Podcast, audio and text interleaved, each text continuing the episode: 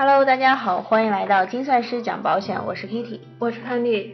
嗯，那这周末呢，我们那边有一家的水管破裂了。幸运的是呢，因为破裂时有人在家，及时关闭了阀门，并没有造成很大程度的损失。但家里啊也是一片狼藉。这要是没人在家，那就要悲剧了，像什么地板呀、家具啊，可能都要报废了。嗯，幸好有人在家呢。我们那个楼栋就发生过好几次水管爆裂的事件，而且有一次啊，还将电梯给淹了，导致电梯停运了很久。呃，那像水管爆裂的这种风险，有没有保险可以保障呢？有啊，就是那个家财险就可以保障啊。那快来说说什么是家财险吧。嗯，好啊，家财险呢，就是以城乡居民的有形财产为保险标的的一种保险，为居民或者家庭遭受的损失提供及时的经济补偿的一种保险。嗯，听你讲一讲这个，感觉这个保险和我们的生活还是很息息相关的。那来给我们讲讲家财险具体都是保障什么东西的呢？嗯，根据保险责任的不同，家财险又可以分为灾害损失险和盗窃险两种。像灾害损失险的规定的保障责任就包括了像火灾呀、爆炸呀、雷击、冰雹、洪水、海啸、地震、泥石流、暴风雨、空中运行物体坠落等一系列的自然灾害和意外事故。它的保险标的范围比较广，包括保险人他自己的财产，还有被保险人代为保管的财产，或者是被保险人与他人共有的财产。哎，我听到你提到这个保险标的啊，这个保险标的通常是指什么东西呢？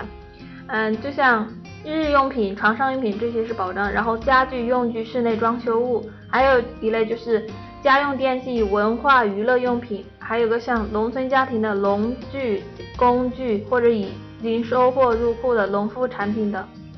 我那我有个疑问了，就除了刚刚你说的这些家里的常用品啊，还有我们经常家里可能会有一些金银珠宝呀、钱财呀、古玩呐，像这种东西会不会在保障范围内呢？嗯，一般不在的。像金银珠宝、玉器首饰、古玩、古书、字画等这些财产呢，它的实际价值其实很难确定的，所以普通的家财险一般是不会对其承保的。那其实我。觉得这种财产一般，嗯，价值还挺高的。如果想保障这种财产，应该要怎么办呢？这个可以与保险公司具体商量，经投保人和保险人和保险公司特别约定后，才可以作为保险标的。不过呢，这对于被保险人，不过这些财产呢，必须由专业的鉴定人员进行价值鉴定才可以。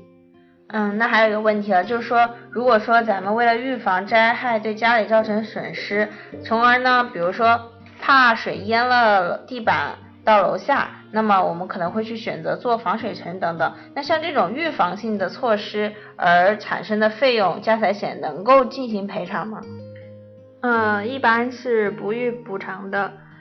嗯，因为保险条款一般会有规定，说对于被保险人为预防灾害事故而事先支出的预防费用，保险人原则上不予赔偿。但是如果是对于在灾害事故发生以后，为了防止灾害事故的损失继续扩大而积极进行抢救、施救或者保险保护保险标的而支出的费用，这些保险公司是可以补偿的。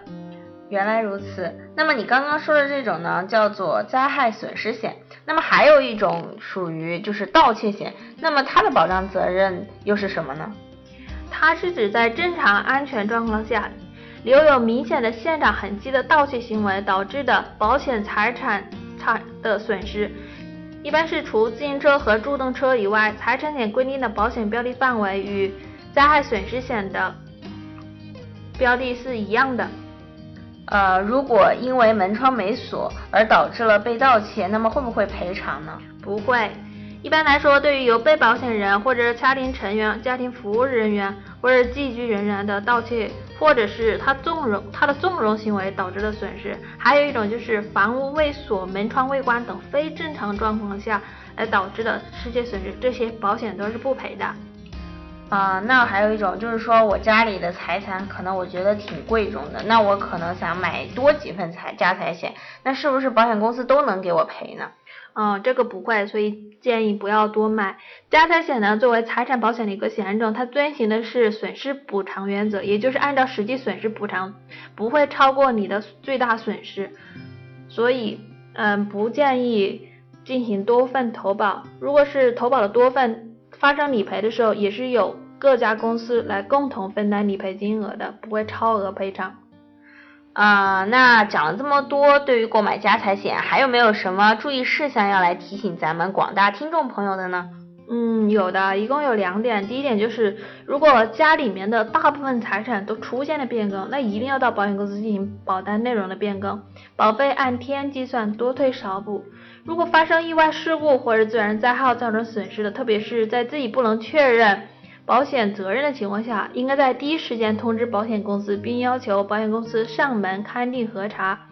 第二点就是，财产证据一定要保存好。